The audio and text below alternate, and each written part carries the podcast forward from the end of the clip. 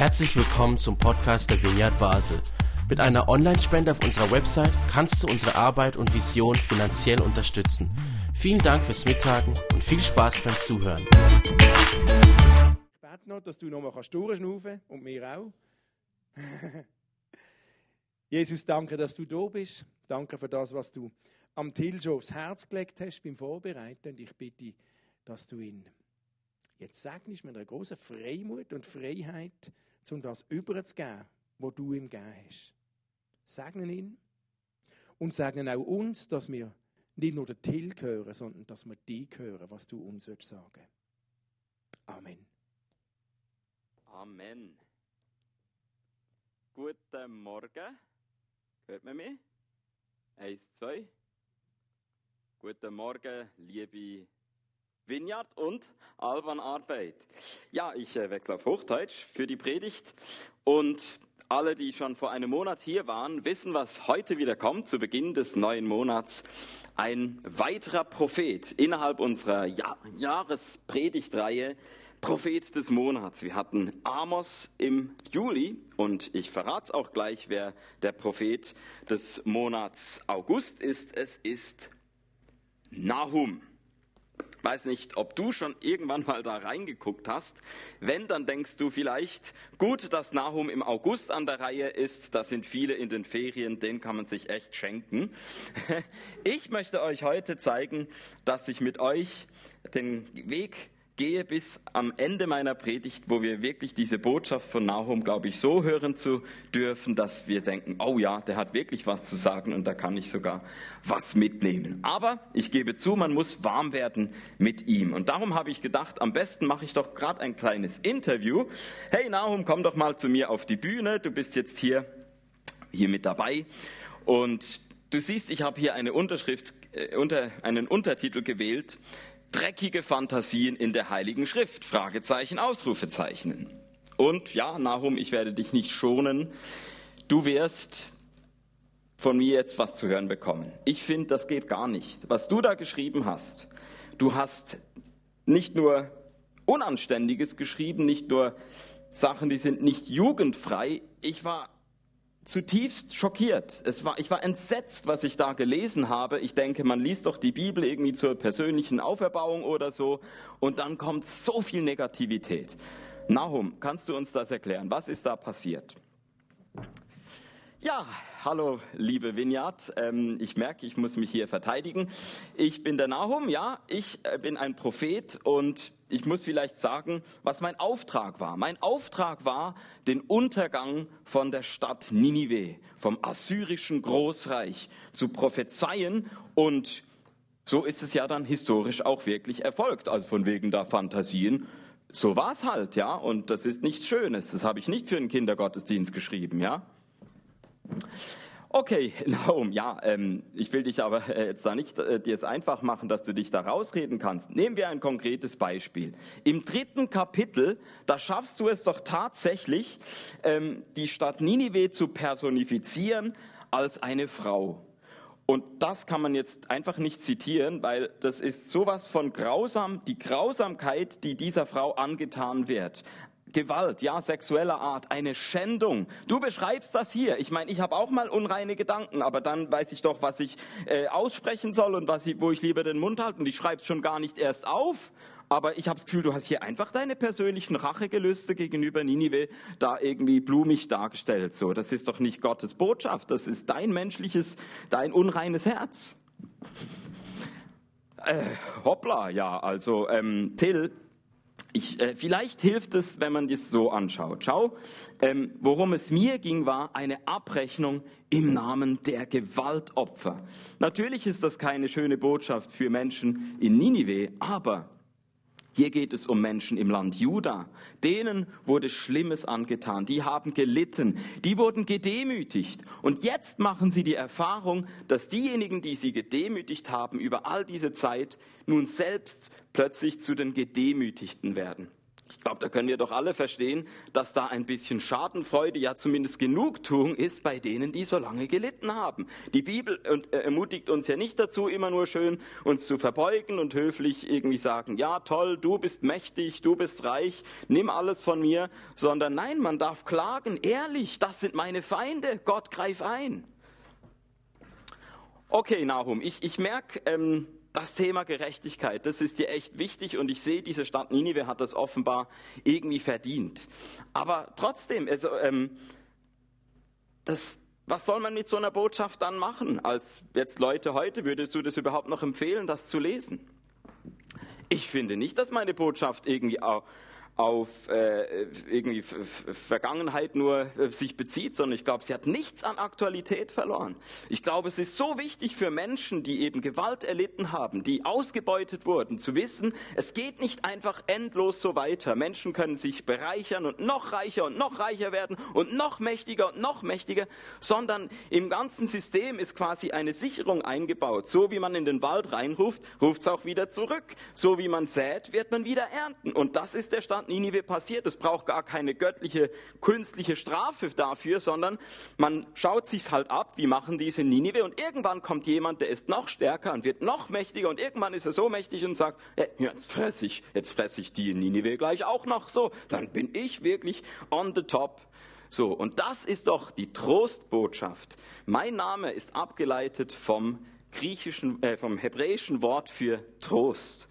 Und es ist wirklich ein Trost für Menschen zu wissen, da gibt es nur einen, der immer in allem die Macht hat und allen Reichtum hat, und das ist Gott. Alle anderen, die kommen und gehen. Königreiche steigen auf, steigen wieder ab. Die einen erhöhen sich und werden aber auch wieder erniedrigt. So ist der Lauf der Welt. Aber einer, der wacht über allem. Und der ist der Garant für die Gerechtigkeit. Und das ist mir ein wichtiges Herzensanliegen. Und das, finde ich, ist doch eine tröstende Botschaft. Okay, Nahum. Vielen Dank, dass du uns erklärt hast. Ich habe jetzt dein Herz wirklich gespürt.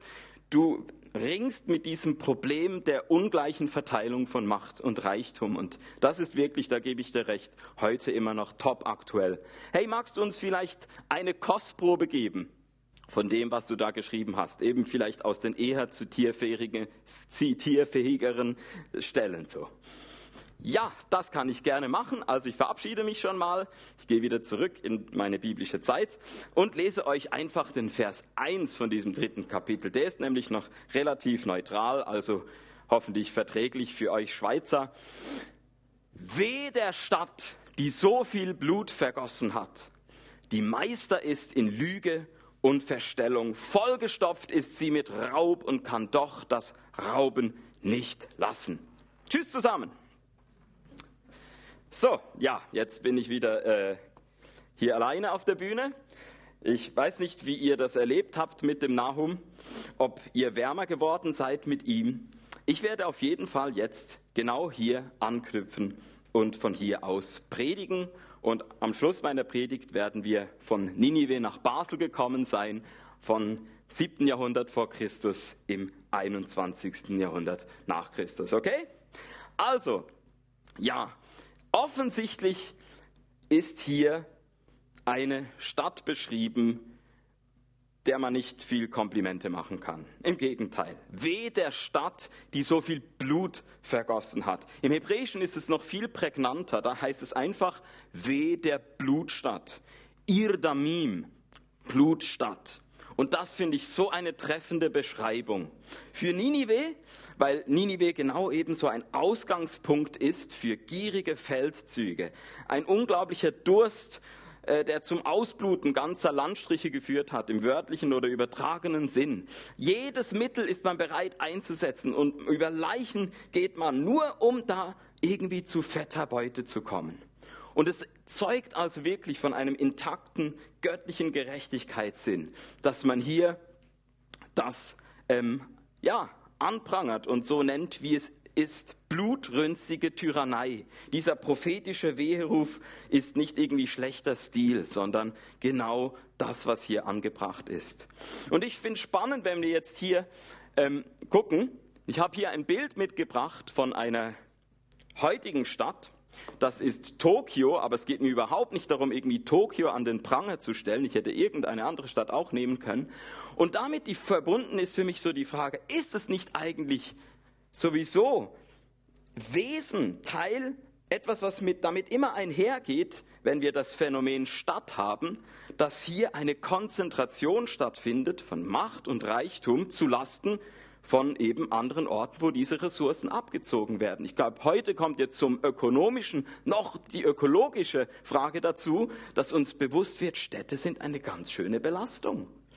Und wir merken, könnte es sein, dass das das Wesen von einer Stadt ist, dass sie ein ausbeutendes Vampirzentrum ist und hier Menschen in Saus und Braus leben und das auf Kosten von irgendwelchen Menschen anderswo.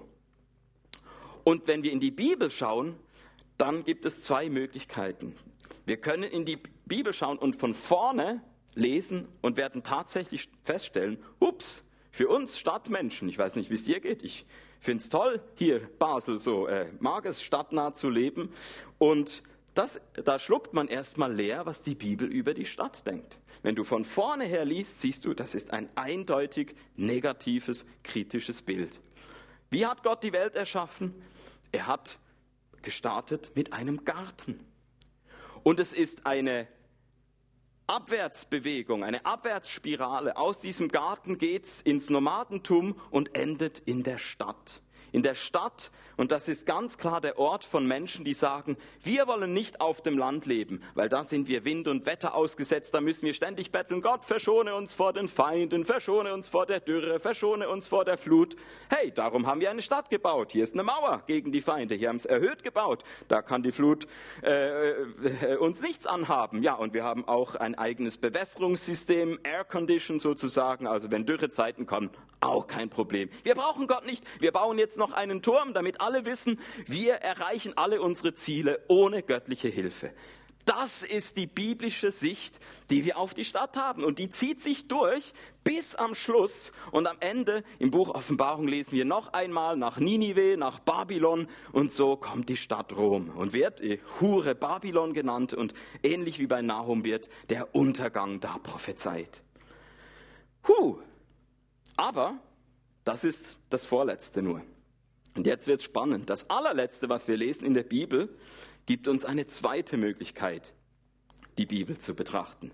Wir lesen sie von hinten statt von vorne und haben plötzlich ein differenzierteres Bild. Denn das Ende der Bibel ist ja nicht wieder der Garten, sondern auch eine Stadt. Das neue Jerusalem. Also wir sehen die neue Erde, der neue Himmel ist plötzlich nicht mehr entweder oder, sondern sowohl als auch. Es kommt hier irgendwie zusammen. Man könnte sagen, das ist eine ziemlich gartenmäßige Stadt oder es ist ein ziemlich städtischer Garten, was da am Schluss ist. Und das zeigt uns, wenn wir jetzt wieder das zurückverfolgen in der Bibel, da gibt's noch diese andere rote Linie, die auch schon im Alten Testament beginnt, wo nämlich die, das jüdische Volk im Exil ist dass sie gesagt haben, okay, haben wir uns nicht so gewünscht, aber jetzt, wo wir da sind, suchen wir der Stadt Bestes. Auch für Menschen, die Jesus nachgefolgt sind im Neuen Testament, da merken wir, das heißt nicht, oh, sobald ich jetzt Jesus kennengelernt habe, ziehe ich irgendwo raus in die Pampa, damit ich die bösen Einflüsse der Stadt nicht mehr habe, sondern nein, ich bleibe da oder ich gehe sogar extra dahin, um eben dem Bösen mit Gutem zu begegnen, um aufzufangen, wo andere vielleicht durch die sozialen Netze durchfallen, um da irgendwie Schaden Schadensbegrenzung zu betreiben. Und darum denke ich, mit dieser differenzierten Sicht fahren wir gut.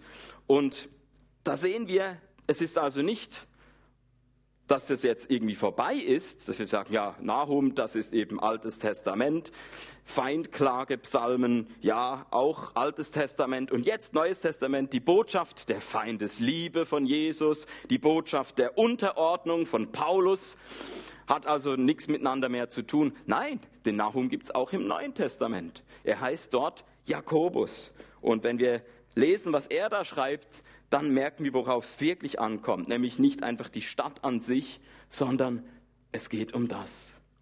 Jakobus 5, Vers 1 bis 6. Und nun zu euch, ihr Reichen, weint und jammert über das Elend, das euch erwartet am Tag, an dem Gott Gericht hält. Eure Reichtümer werden dann verfault sein, eure Kleider von den Motten zerfressen und eure Schätze verrostet. Und dieser Rost wird euch anklagen und euer Fleisch wie Feuer verzehren. Ihr habt in den letzten Tagen der Welt Reichtümer angehäuft. Ihr habt den Leuten, die auf euren Feldern gearbeitet und eure Ernte eingebracht haben, den verdienten Lohn vorenthalten. Das schreit zum Himmel. Ihre Klage ist bis zu den Ohren des Herrn, des Herrschers zur Welt gedrungen. Euer Leben auf der Erde war mit Luxus und Vergnügen ausgefüllt. Während der Schlachttag schon vor der Tür stand, habt ihr euch noch gemästet. Ihr habt den Schuldlosen verurteilt und umgebracht, der sich nicht gegen euch gewehrt hat. Also, das, worum es geht, ist das, was Martin Luther King auf Englisch sehr schön auf den Punkt gebracht hat, indem er beschrieben hat, was ist das Motto vom Kapitalismus? Es ist Take necessities from the masses, give luxuries to the classes. Nimm lebensnotwendige Güter von den Massen und gib Luxusgüter den Klassen. Das ist es, warum, worum es geht. Und damit habe ich so diesen ersten Teil jetzt euch präsentiert von dieser biblischen Theologie der Stadt sozusagen und eben es hat sehr viel mit der Frage nach dem, der Verteilung von Macht und Reichtum zu tun.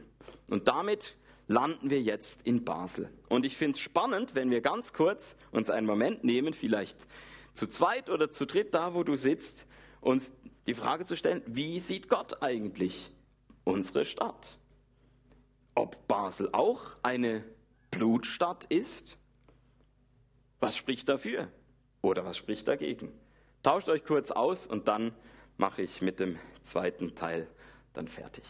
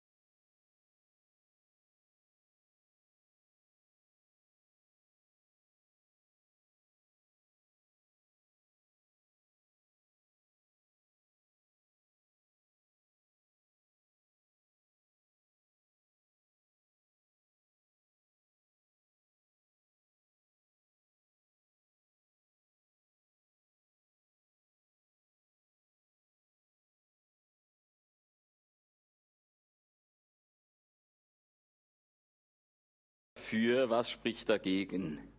Ist Basel auch eine Blutstadt?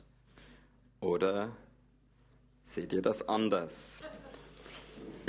Ich sage euch mal, was das Ergebnis war meiner kleinen Studie. Studie ist übertrieben, ich habe einfach den Wikipedia-Artikel von Basel gelesen.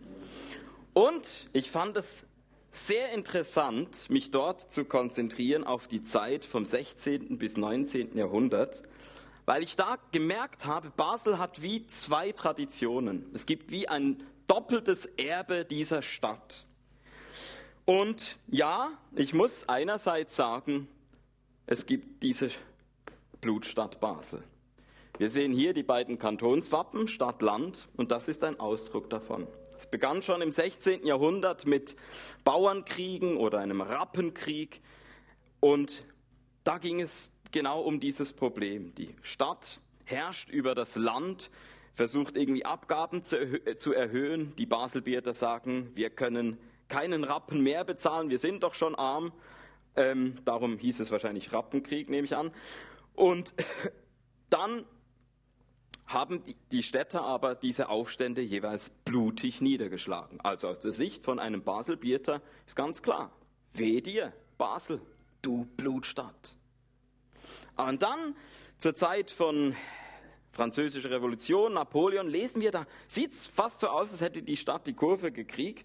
Basler Nationalversammlung, eines der ersten Parlamente der Schweiz, setzt sich zu gleichen Teilen aus je 20 Vertretern der Stadt und der Landschaft zusammen, weit, weitreichende Reformen.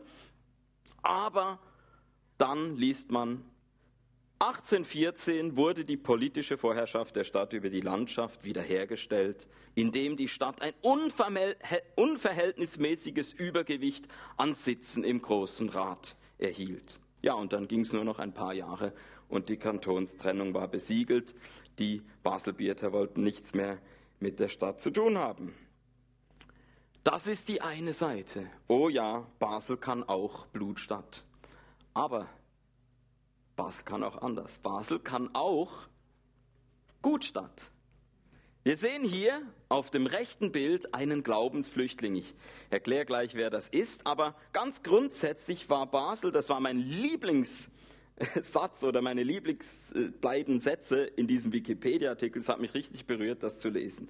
Basel war, Klammer ähnlich wie Genf, 1530 bis 1700 für italienische und französische evangelische Glaubensflüchtlinge wichtiger Zufluchtsort und neue Heimat geworden.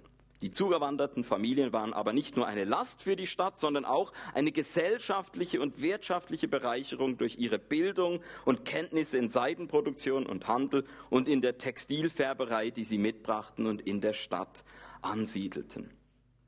Ja, und eben zu den Glaubensflüchtlingen Flüchtlingen jetzt im Bereich von Bildung zu denen gehört eben dieser Mann. Das ist Jean Calvin oder zu Deutsch Johannes Calvin, einer der wichtigen Reformatoren. Und das Buch, was er da in der Hand hält, das habe ich hier auch, das hat er in dieser Zeit geschrieben, als er hier in Basel war. Die Institutio Christiana Religionis, also zu Deutsch Unterricht in der christlichen Religion, eine der wirkungsvollsten evangelischen Schriften der Reformationszeit, gedruckt 1536 in Basel. Und tatsächlich wirkungsvoll, mir ist dies, äh, dieses Buch begegnet in einem ganz anderen Zusammenhang im 20. Jahrhundert Südafrika. Ich war in Heidelberg und dort kam ein Gastprofessor aus Südafrika, hat dort ein Semester eine Vorlesung gehalten über Christologie und Ethik und erzählt, wie das bei ihnen war, die Herausforderung mit der Apartheid, mit der Rassentrennung und eben die erschreckende Feststellung, eine Mehrheit der reformierten Christen fanden das gut. Und er gehörte dazu einer Minderheit, aber er hat sich dann natürlich nicht geschlagen gegeben, sondern hat Widerstand geleistet, und zwar mit diesem Buch.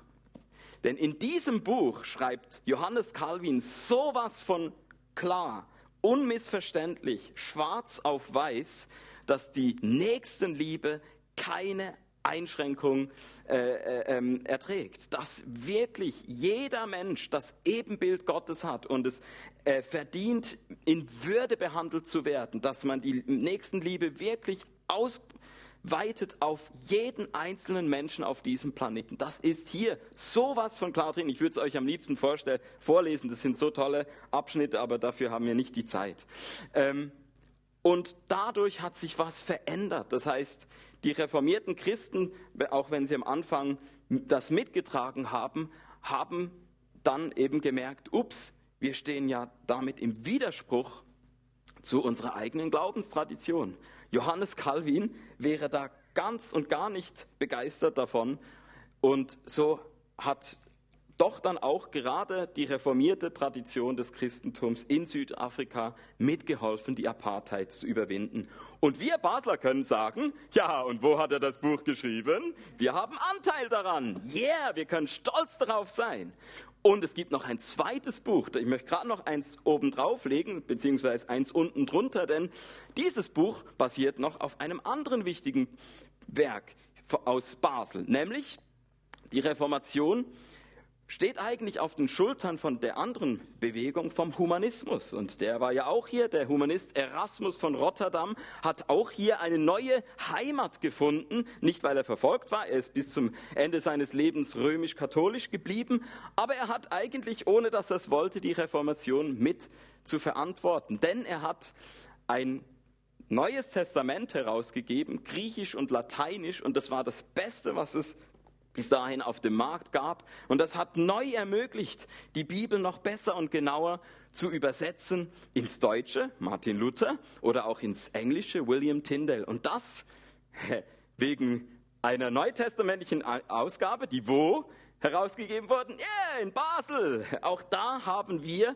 Anteil daran und können stolz darauf sein, wie hier zweimal aus, dem, aus dieser Stadt, nicht eben wie bei in Frage von Stadt und Land, Fluch aus der Stadt herausgegangen ist, sondern Segen. Menschen wurden gesegnet durch die Stadt indem sie hier eine neue Heimat gefunden haben und haben gesagt, und jetzt geben wir den Segen zurück. Und zwar nicht nur der Stadt, sondern sogar über diese Stadt hinaus. Und ein schönes Detail ist, dass Erasmus von Rotterdam am Ende im Basler Münster beigesetzt wurde, obwohl das Basler Münster in dem zu der Zeitpunkt schon protestantisch war und sie aber da großzügig darüber hinweggesehen haben, dass der Erasmus im alten Glauben geblieben ist. Und das ist überhaupt nicht selbstverständlich dass man da einfach die Größe hatte und diesen Mann geehrt hat. Das zeigt mir etwas von dieser Gutstadt Basel.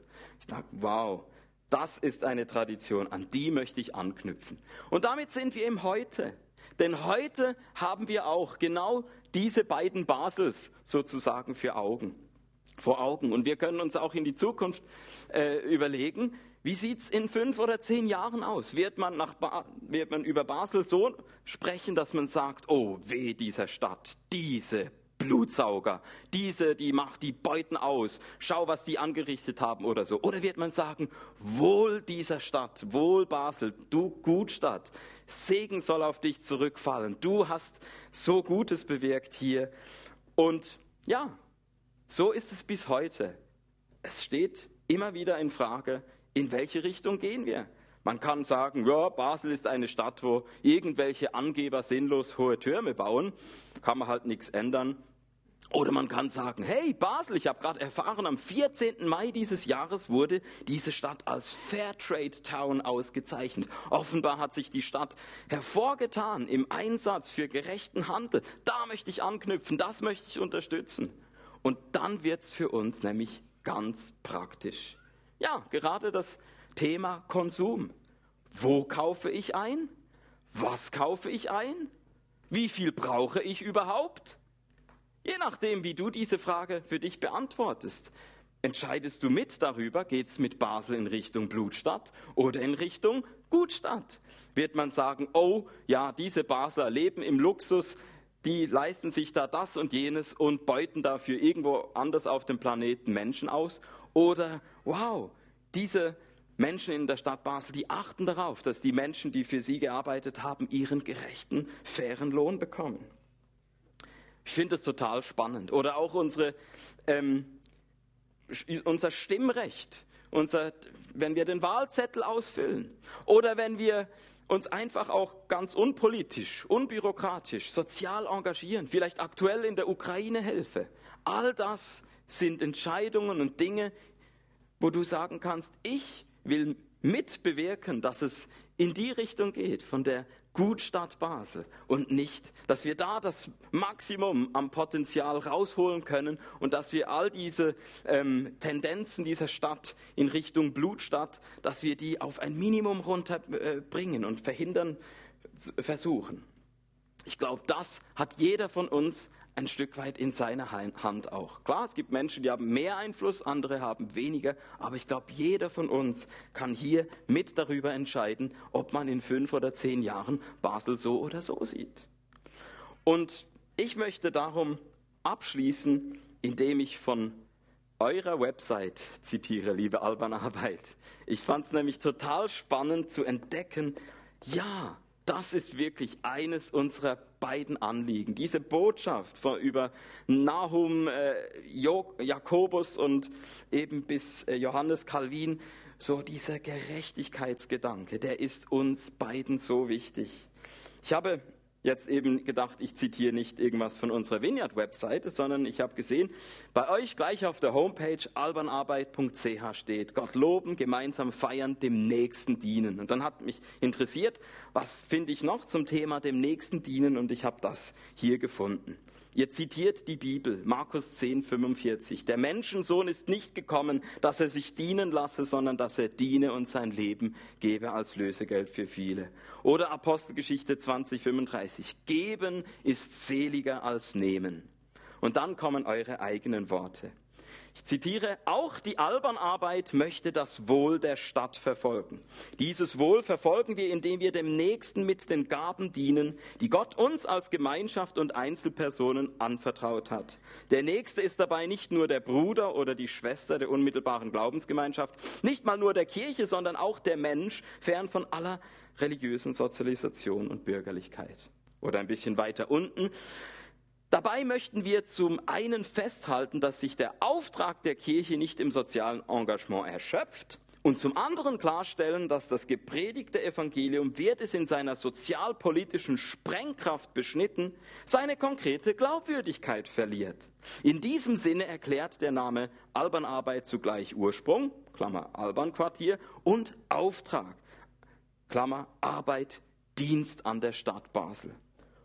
Und das ist es, wo ich einfach nur fett Amen und unterstreichen sagen kann. Dienst an der Stadt Basel, das verbindet uns, das ist unser Anliegen. Und meine ganze Predigt in einem Satz zusammengefasst ist das. Wir setzen uns ein für, Klammer, mindestens einen, einen Vorgeschmack von Gottes Gutstadt und gegen jegliche Neuauflage einer Blutstadt Ninive heute. Wir setzen uns ein. Dienst an der Stadt Basel, Albanarbeit, Vineyard Basel, da sind wir im gleichen Boot. Das verbindet uns. Das ist das, was wir sagen. Das ist uns wichtig. Das darf nicht fehlen in, unserem, äh, in unserer Identität, in unseren Werten, in unserer Vision. Und darum möchte ich uns ermutigen, das wieder, ähm, ja, da nicht müde zu werden darin, nicht nachlässig zu werden, es nicht zu vergessen. Das ist das, was Gott, wozu Gott uns in die Stadt gestellt hat.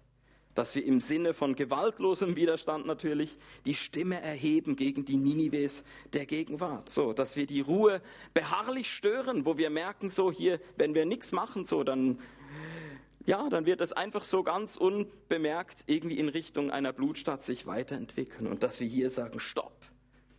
Da, wo wir es mit beeinflussen können, ziehen wir in die andere Richtung. Wir wollen nicht nur einfach harmonisch und freundlich sein, sondern wirklich sagen, da gibt es Menschen, die brauchen unsere Stimme. Vielleicht Menschen durch die sozialen Netze geflogen sind und jetzt uns brauchen, dass wir uns für sie einsetzen. Das ist das, wozu Gott uns als Menschen die, die Botschaft von der Bibel, von Nahum, von Jakobus, von Jesus, verinnerlicht haben und merken, ja, ich bin nicht gekommen, damit ich mich hier schön bedienen lassen kann als Stadtmensch, sondern damit ich dienen kann. Und so lasst uns das Lied zum Schluss singen, God of the City, wo es so schön heißt, Greater things are still to be done. Hey, es gibt zu tun, immer noch in dieser Stadt. Und es ist so schön zu wissen, hier sind Menschen aus Vineyard und Alban Arbeit, die gesagt haben, wir haben uns dem verschrieben. Dienst am nächsten, Dienst an der Stadt Basel.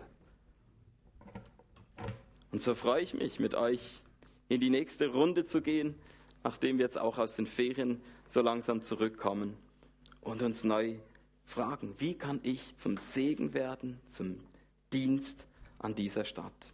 God of the city, greater things are still to be done.